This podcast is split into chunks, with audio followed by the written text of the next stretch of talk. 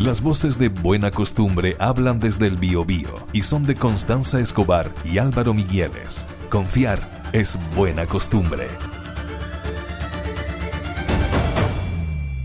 Fíjate, Constanza, estimados auditores y auditoras, que la semana pasada fue publicado un informe, ni más ni menos que de la OMS, de la Organización Mundial de la Salud.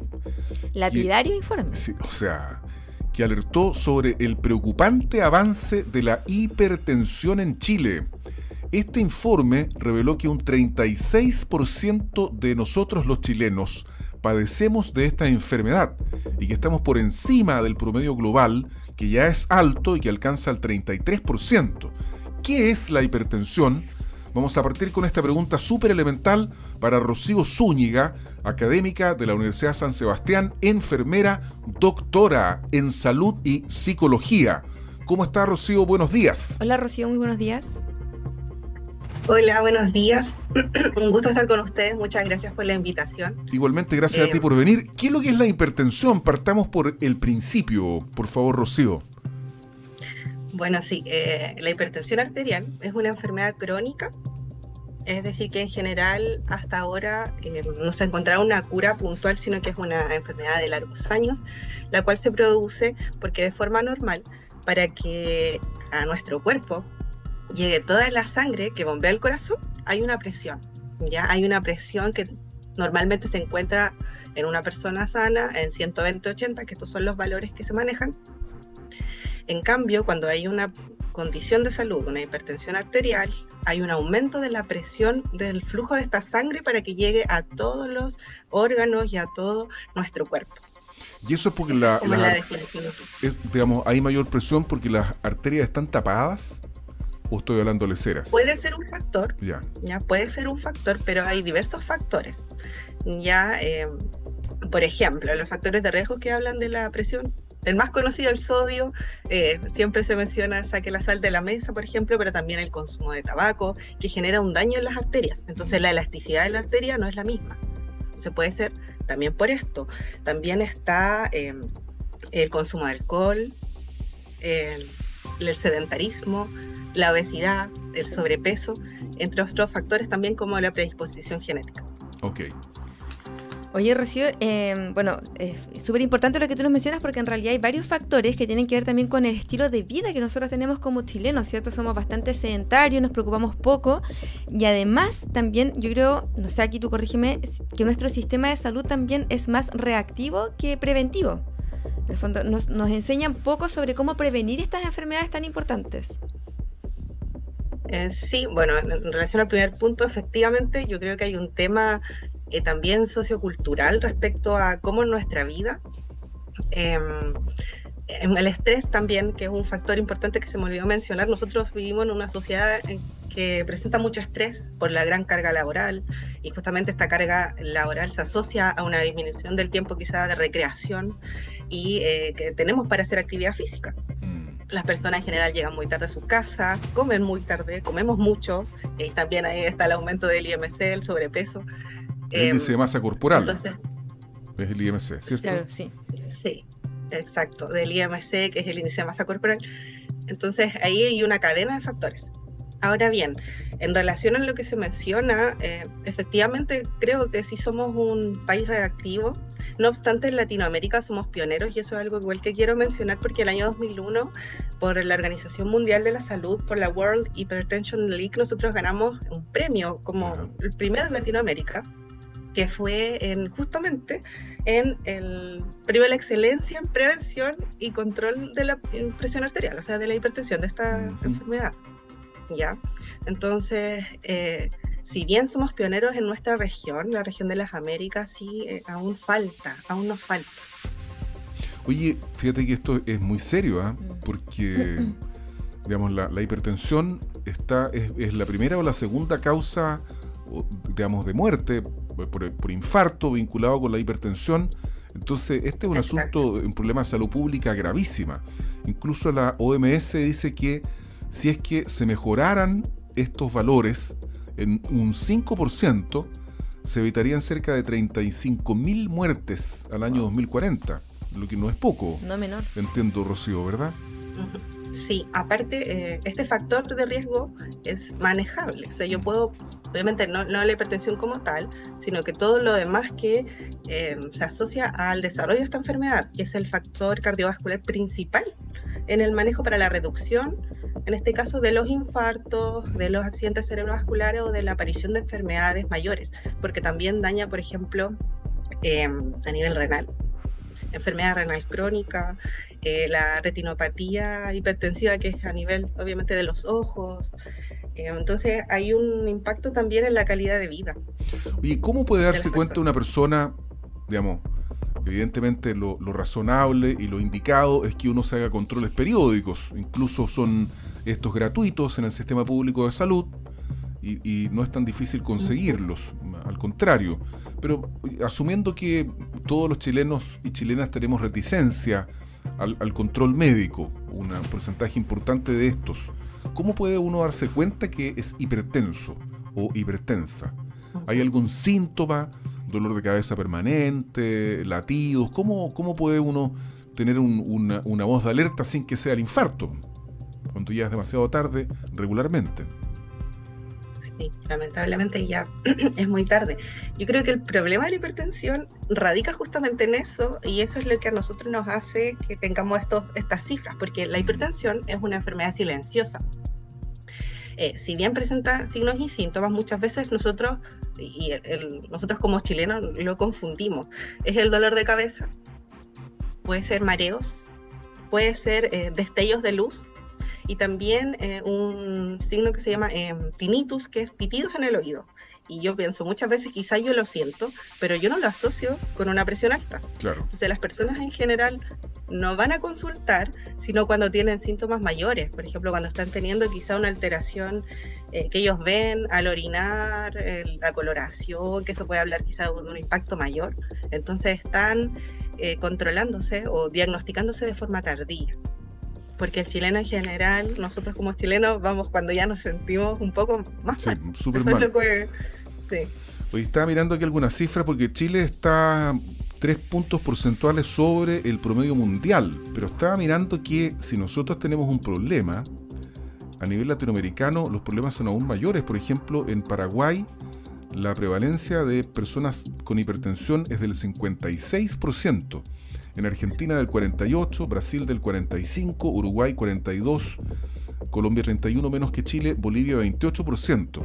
Y sin embargo, no obstante estas cifras, el promedio global es del 33%, lo que significa que en América Latina en general la población tiene una tendencia a la hipertensión. Tenemos malos hábitos, quizás como... Ahí está la pregunta. ¿A qué se deberá esta, esta, esta mala cifra, Rocío? Sí, por eso yo mencionaba que como región de las Américas, si bien nosotros estamos somos pioneros, bueno, está Bolivia y también Colombia un poco eh, debajo, pero en, manejo del control acá surge eh, en los 80, cuando ya pasa la atención primaria al manejo de la, de la hipertensión, después con la creación del programa de salud cardiovascular, en los centros de salud familiar, los CESFAM, y eso fue en el año 2002, y después ya con el GES, entonces en el 2005. Entonces hemos tenido un, programa y que nos antecede. No obstante, ¿qué es lo que pasa? Yo creo que va asociado a que lamentablemente en Latinoamérica la calidad de vida que nosotros tenemos es menor por la forma en que vivimos, por la carga laboral, por la alimentación.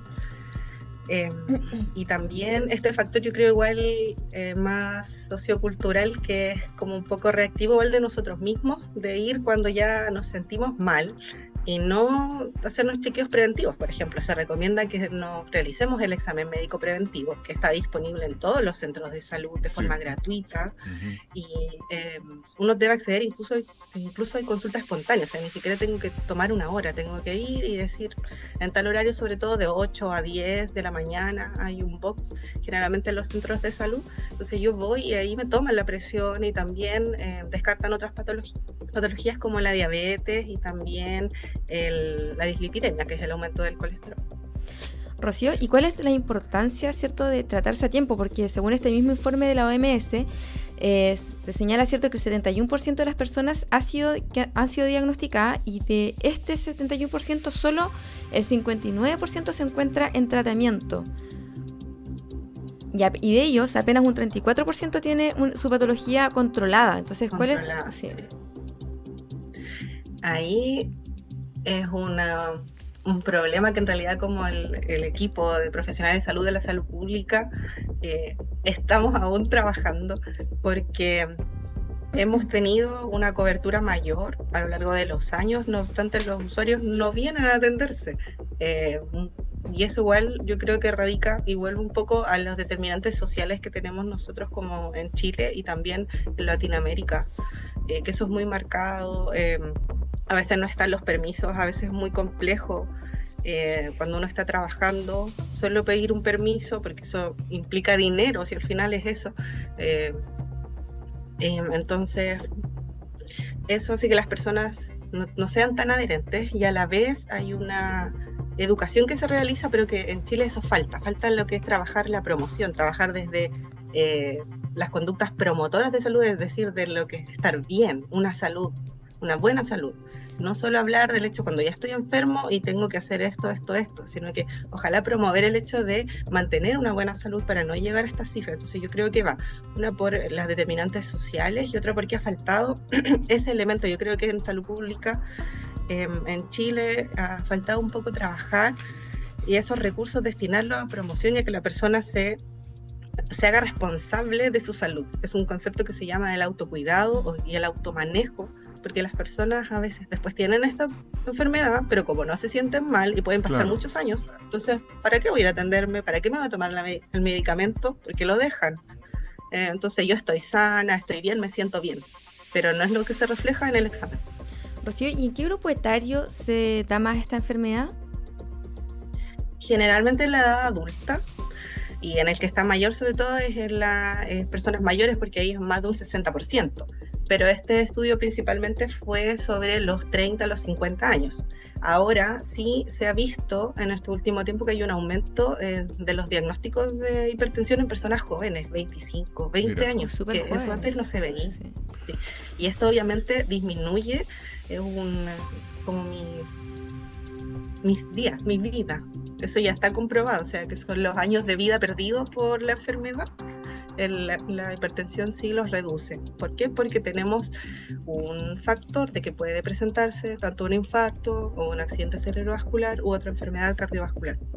Estamos con Rocío Zúñiga, académica de la San Sebastián, enfermera, doctora en salud y psicología. Entonces, a ver, para terminar, eh, a esta hora nos van escuchando mucho la locomoción colectiva, probablemente en, una, en un taxibús lleno de personas, por lo tanto tenemos una gran audiencia, también las familias que van en compañía de buena costumbre camino al colegio, al liceo, en fin. ¿Por qué tengo que controlarme? ¿Por qué hay que tener cuidado con la hipertensión? ¿Cuál sería el mensaje final para las personas que podrían tener esta patología, que se han dejado de estar, que no se están controlando? ¿Qué es lo que se previene si es que yo mantengo la hipertensión, que ya sabemos que es una enfermedad crónica, por lo tanto no desaparece, sino que solamente puede ser tratada con medicamentos y, con una dieta sana, con, una vida, con una vida sana, que es lo que habitualmente uno hace? ¿ah? ¿Y por qué habría que hacerlo, Rocío? Bueno, yo creo que el mensaje final va asociado a, primeramente, tener una visión de la salud personal el entender que si yo me cuido hoy, en este momento, aunque hoy día tenga el, diagnóstico, aunque quizá haya pasado tiempo y que yo deje mi medicación, siempre va a ser un buen momento, quizá para aquellos que aún no tienen ningún diagnóstico de salud, para aquellos que sí lo tienen, aquellos que están en control, saber que el hecho de, que si yo controlo esta enfermedad voy a tener una mejor calidad de vida, mm. eh, verlo desde el positivismo más que el hecho de que todas las enfermedades que eh, pueden eh, asociarse y pueden desarrollarse por la hipertensión, yo sé que este es un factor que si yo lo controlo puedo disminuir enfermedades y a la vez mejorar mi calidad de vida a lo largo de los años, mejorar el tiempo con mi familia, sentirme bien, entonces yo creo que eh, el hecho es cambiar esa imagen, igual esa idea, esa percepción de netamente evitar enfermedad, sino que mejor sentirse sano, estar sano. Mm. Súper importante. Muchas gracias, Rocío Zúñiga, académica de la San Sebastián, enfermera, doctora en salud y psicología, por haber estado con nosotros esta mañana. Comenzando la semana, hipertensos del mundo, contrólense porque tendrán una mejor calidad de vida. Que estés muy bien, Rocío. Muchas, Muchas gracias. Rocío, que estés muy Muchas bien. gracias a ustedes, que tengan un buen día y buen inicio de semana. Igual. Cada mañana desde las 7 te proponemos la buena costumbre de entrevistar a mujeres y hombres que viven en nuestras ciudades por Metropolitan 885 FM. Bueno, la semana pasada el gobierno tomó una decisión y decretó emergencia preventiva en 13 regiones del país a propósito de los incendios forestales. Y claro, a uno le llamó mucho la atención porque la semana pasada estaba lloviendo y uno decía, bueno, ¿cómo es esto? Y la verdad es que razones hay y de sobra, y de ellas precisamente vamos a conversar con Alejandro Sandoval, el director de Senapred Bio Bio. Alejandro, ¿cómo está? Buenos días. Muy buenos días, Álvaro, Constanza. Hola Alejandro, muy buenos días. Buen día a todos sus auditores. Muchas gracias por estar acá, Alejandro. Le quitamos algunos minutos de su tiempo para que nos cuente, nos explique esta decisión que ha tomado el gobierno de decretar emergencia preventiva en 13 regiones del país. Entiendo que desde, desde Atacama hasta Magallanes es este decreto de emergencia. ¿Y en qué consiste también, Alejandro Sandoval? Cuéntenos, por favor. Así es, Álvaro, el, el- el gobierno del Ministerio del Interior ya unos días atrás ha decretado este, este decreto de emergencia preventiva, que es una atribución que entrega la, la ley 21.364. Este no es, no es algo nuevo, es algo que se venía haciendo en los últimos años por, por- por el gobierno eh, y es un decreto que permite principalmente destrabar algunos temas administrativos, ya que eh, en un contexto de emergencia permite tomar eh, medidas de prevención. Lo novedoso y lo importante y positivo es que en, este año eh, el alto riesgo que tenemos eh, respecto de, mayor incidencia de incendios forestales, incendios de vegetación en esta temporada que, vamos a iniciar, es que este decreto se ha decretado, valga la redundancia, con bastante anticipación, lo que nos permite como sistema en general eh, poder agilizar los procesos administrativos, tal como les decía. En ese sentido, por ejemplo, ya eh, la Corporación Nacional Forestal se encuentra trabajando en su plan base de combate a incendios forestales.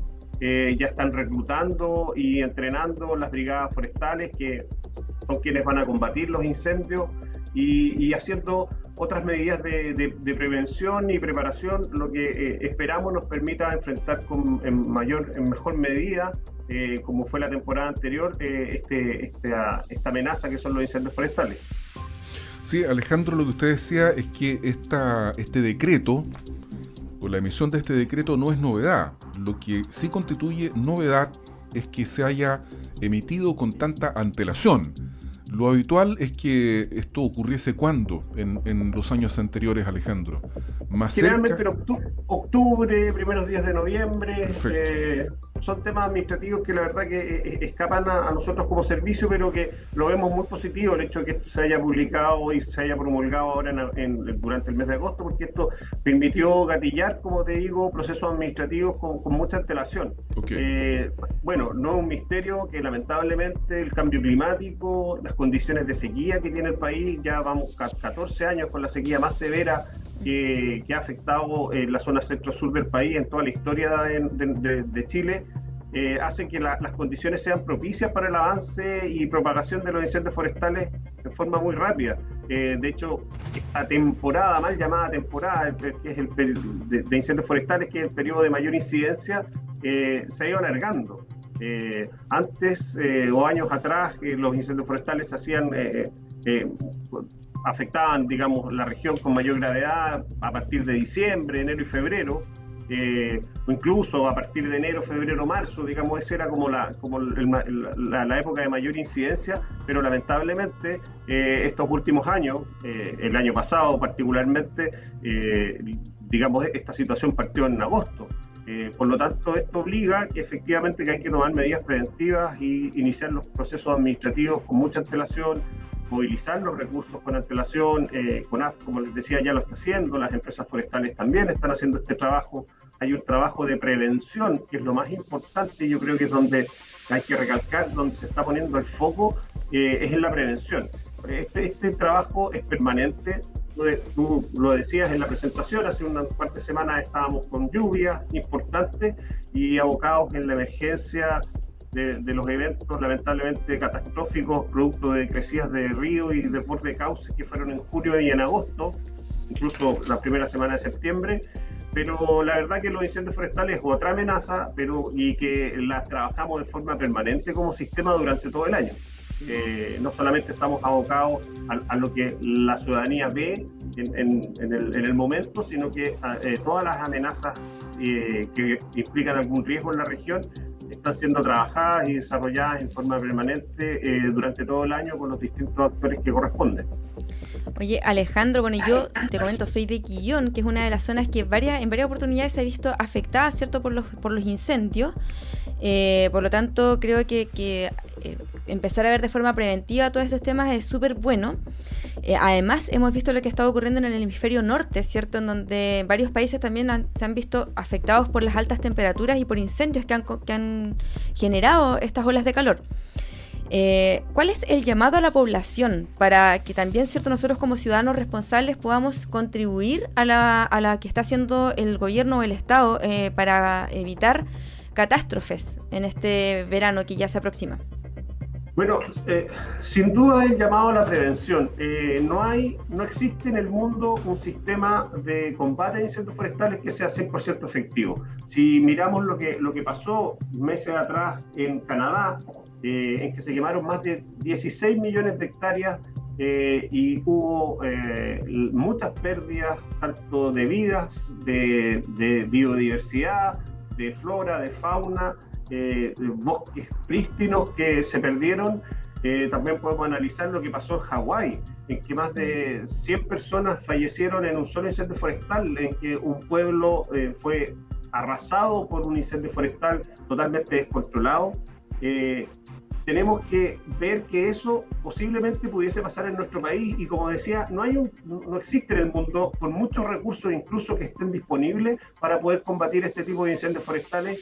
Eh, por lo tanto, lo que, donde tenemos que apuntar indudablemente está eh, eh, el reforzar y generar medios para poder combatir los incendios, pero hay que atacar la base del problema. Y la base del problema es que en nuestro país más del 99% de los incendios son originados por el hombre, ya sea en forma intencional, ya sea por, por, algún tipo de negligencia, por algún descuido, y es ahí donde tenemos que atacar y hacemos nuestra recomendación a las personas, primero, que eh, conozcan el riesgo con el cual conviven eh, nosotros en, nuestro país, en la región, eh, vivimos ya sea en sectores urbanos, en sectores rurales, en sectores de interfaz.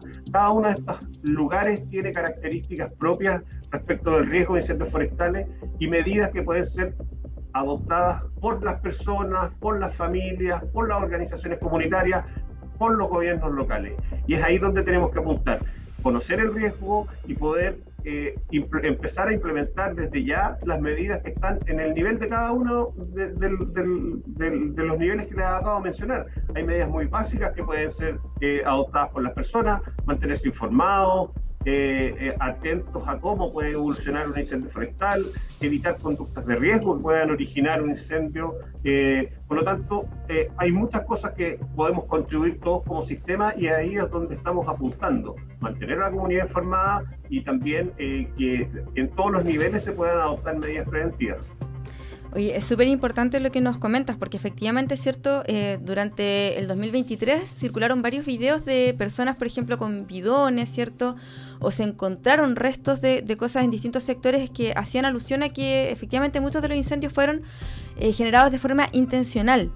Ya son, fueron provocadas por personas. Respecto a esto mismo, eh, ¿Hubo responsables de, los incendios 2023? Porque al parecer la tasa de, personas que, provocaron estos incendios no, no, fue tan alta en cuanto a su detención, ¿o no?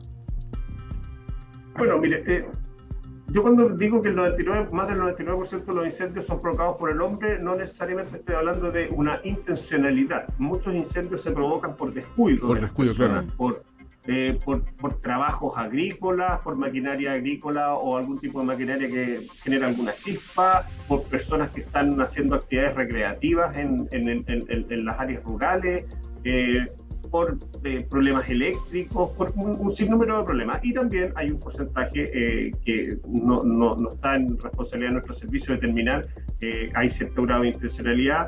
Lamentablemente, el tema de los incendios forestales es muy difícil de poder comprobar y poder finalmente llevar a las personas a, a, comparecer ante la ley.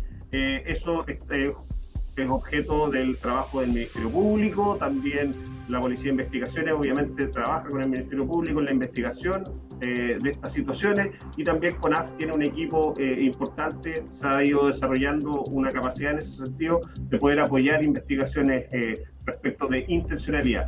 Pero, pero yo, me quiero centrar en, en, en, el otro porcentaje, en las personas que, como los incendios forestales que lamentablemente se producen por descuido, porque ahí es donde sí creemos que puede haber un cambio conductual en las personas, en la sociedad en general, en que estemos muy preocupados de evitar producir incendios forestales. Eh, lamentablemente las condiciones eh, durante el periodo estival hace que cualquier foco se pueda transformar en una catástrofe, en incendios de realmente incontrolables como los que estuvimos en, en, en, febrero, marzo o incluso eh, en enero de, este año 2023. Eh, por lo tanto, ahí es donde tenemos que atacar.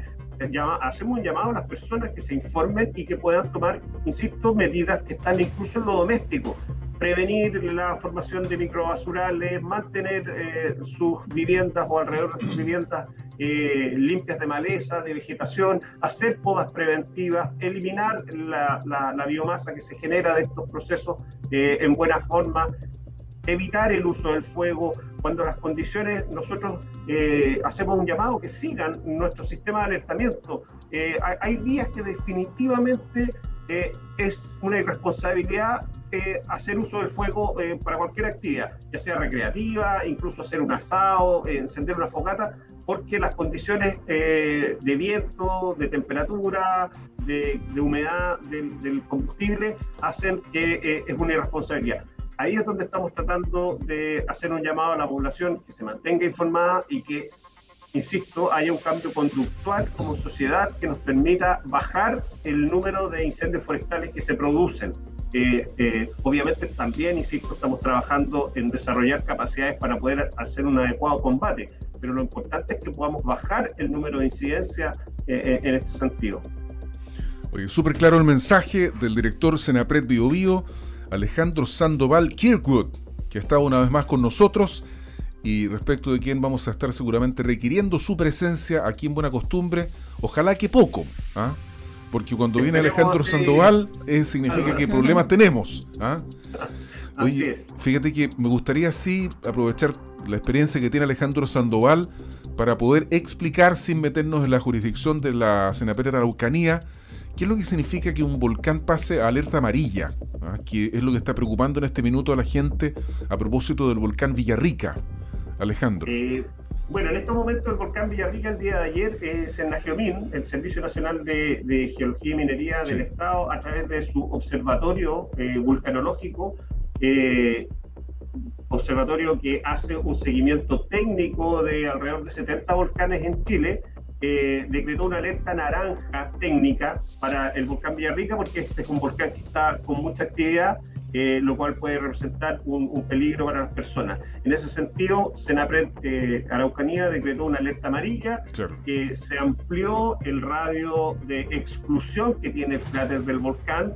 Tenían un radio, me parece que de, de 500 o 1000 metros. Ah, tengo entendido, eh, he seguido la noticia igual que usted, seguramente solamente por la prensa, eh, aumentaron bastante el radio de exclusión. Eso quiere decir que las personas no pueden acercarse, mm. a, me parece que de 8 kilómetros, a menos de 8 kilómetros del, del, cráter del volcán y también esto implica una preparación por parte de las personas en el sentido de conocer cuáles son las eventuales rutas de evacuación, cuáles son los puntos seguros que está determinando la autoridad, porque una alerta amarilla eh, implica que el volcán está con mayor actividad, que pudiese producirse algún proceso eruptivo, ya sea eh, de, desarrollo lento o incluso también de, desarrollo espontáneo por parte, así son los volcanes en nuestro país, eh, no hay que descartar ningún tipo de situaciones. Eh, el volcán Villarrica, al igual que los volcanes que tenemos en nuestra región, eh, tiene una, una, cubierta de nieve y glacial en su, en, su, en su torre, por lo tanto pudiese producirse un lahar el derretimiento de esta cubierta producto del, del, material que pudiese eh, expulsar el cráter, que es lo más peligroso. Y de hecho en el caso del volcán Villarrica se ha producido a lo largo de la historia, en muchas oportunidades. Claro, están los testimonios ahí, uno pasa por ahí y se da cuenta que pasó en algún minuto, digamos. Así es, y hace no tantos años, por lo tanto, eh, lamentablemente el volcán Villarrica con a lo largo del tiempo pues, es un polo de desarrollo turístico que se ha ido, aumentado la exposición, hay muchas más personas, hay muchas más construcciones, por lo tanto es muy importante que las personas que viven allá o que vayan a, o que concurran al, a los alrededores del volcán Villarrica, yo los llamo a informarse, a eh, estudiar y conocer el mapa de riesgo que tiene el volcán, el mapa de peligro, conocer las rutas de evacuación, estar preparados ante algún eventual proceso de evacuación y seguir siempre las indicaciones de las autoridades eh, eh, correspondientes. Aprovecho, Álvaro, eh, de mencionar, nosotros en la región quizás estamos un poquito olvidados, pero nosotros tenemos tres volcanes en nuestra mm. región. El volcán Antuco está octavo en, el, ranking de volcanes más peligrosos de nuestro país, el volcán Copahue que está número 12 y el volcán Kayaki que está número 18. Eh, también tenemos un riesgo importante ahí, por lo tanto nosotros también hacemos un llamado a las personas que concurran a nuestra cordillera, que siempre lo hagan manteniéndose informados respecto de, las planificaciones que tiene cada uno de estos volcanes. Pero respecto de ello, sí, respecto de esos tres volcanes, la mayor actividad del volcán Villarrica no ha incidido en, un cambio en la actividad de los volcanes nuestros aquí en el Biobío, ¿cierto? No, en, ningún caso. los volcanes se comportan en forma independiente. No hay una conexión entre un volcán y otro. Eh, por lo tanto, lo que está pasando en el volcán Villarrica en ningún caso significa algún cambio de cómo se están comportando nuestros volcanes. Eh, nosotros les comento, por ejemplo, de hecho el día de hoy tengo una reunión en Alto Biobío, unos minutos más vamos partiendo ya, porque estamos preparando un simulacro para que vamos a realizar en noviembre de este año en conjunto con las autoridades de Alto Biobío para eh, eh, un simulacro de, eh, de, erupción volcánica del volcán Copahue. Copahue. Siempre estamos realizando actividades de preparación para que la comunidad se mantenga informada, un par de años atrás lo hicimos con el volcán Antuco, por eso ya estamos iniciando el trabajo con Cermejomín respecto de, de, la planificación del volcán Kayaki. Son tres actividades que estamos haciendo siempre en forma permanente. Eh, pero hacemos, aprovechando la, la, la, contingencia del volcán Villarrica, hacemos un llamado siempre a las personas que se mantengan informadas, en nuestra página web eh, hay un visor que se llama Visor Chile Preparado, donde pueden conocer eh, los mapas de peligro de cada uno de los volcanes de nuestro país, eh, las vías de evacuación, algunas recomendaciones, y ese es nuestro llamado, que la comunidad se mantenga informada. El sólido llamado de Alejandro Sandoval, director Senapred Biobío, conversando con buena costumbre a propósito también de la contingencia de este estado de alerta naranja del CERNE Jumín que ha llevado a la Senapred a decretar alerta amarilla al contorno del volcán y también de algunas comunas cercanas de, la región de la Araucanía y una de los ríos que está ahí cerca, ¿verdad?, del volcán Villarrica. Muchas gracias Alejandro por esta comunicación. Muchas gracias Alejandro, que esté muy bien. Constanza Álvaro, que tengan un excelente día. Un gran saludo a todos sus auditores. Buen viaje Alto Bio Bio. Ah, bonito viaje.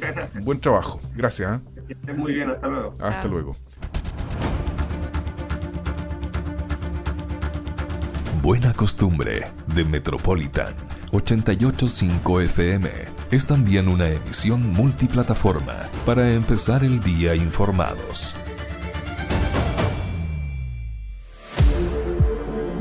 Metropolitan 885 FM.